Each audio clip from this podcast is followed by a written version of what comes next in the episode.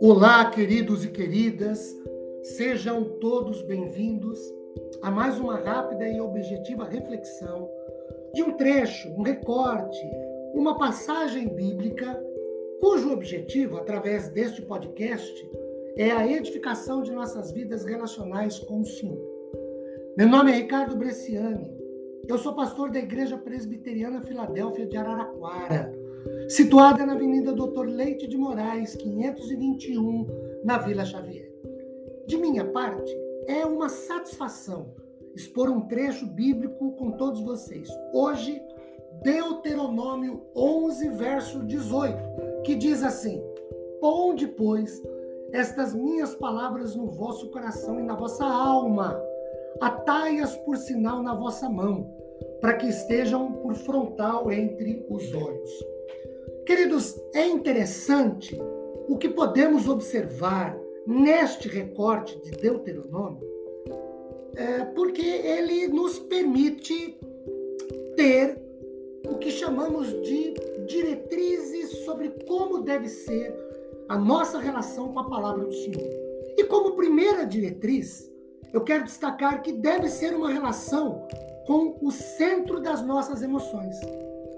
O texto diz que nós devemos ter a palavra do Senhor no nosso coração. Ou seja, os nossos sentimentos devem ser guiados, orientados, pautados pelos ensinamentos das Sagradas Escrituras.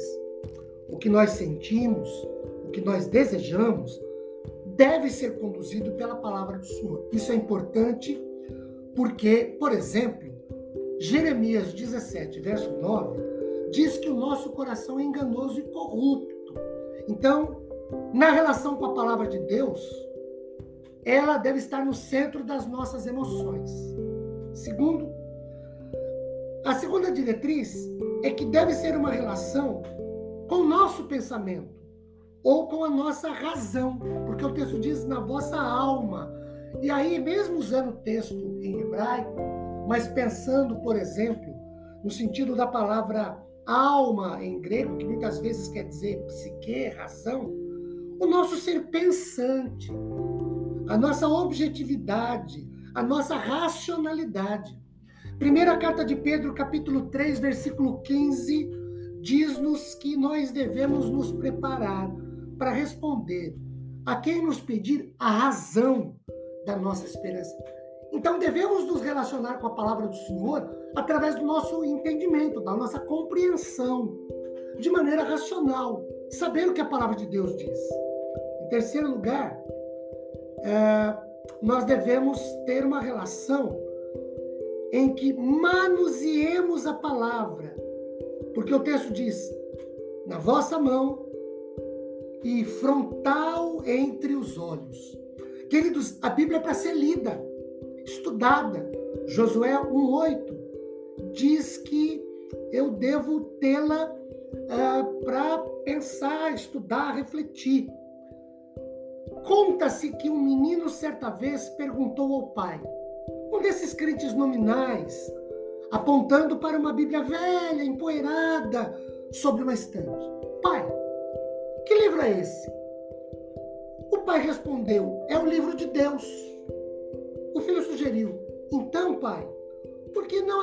devolvemos a ele? A gente não usa para nada mesmo. Queridos, manusear a Bíblia não é carregá-la debaixo do braço. Manusear a Bíblia não é abri-la no Salmo 91 para que ela proteja a nossa casa. Queridos, manusear a Bíblia é olhar para o seu ensinamento, para as suas orientações morais e espirituais e obedecer seus princípios, porque ela é a palavra de Deus para as nossas vidas. E aí uma pergunta inevitável é: como tem sido o nosso relacionamento com a palavra de Deus? Porque Deuteronômio 11, 18 nos permite visualizar que deve ser uma relação com o centro das nossas emoções, do nosso coração, com a nossa razão, a nossa alma, e ela deve ser manuseada, lida, estudada. Nós devemos nos relacionar com a palavra do Senhor. Que a bênção de Deus Pai, do Deus Filho, do Deus Espírito Santo esteja sobre os nossos corações e sejamos abençoados poderosamente. Amém.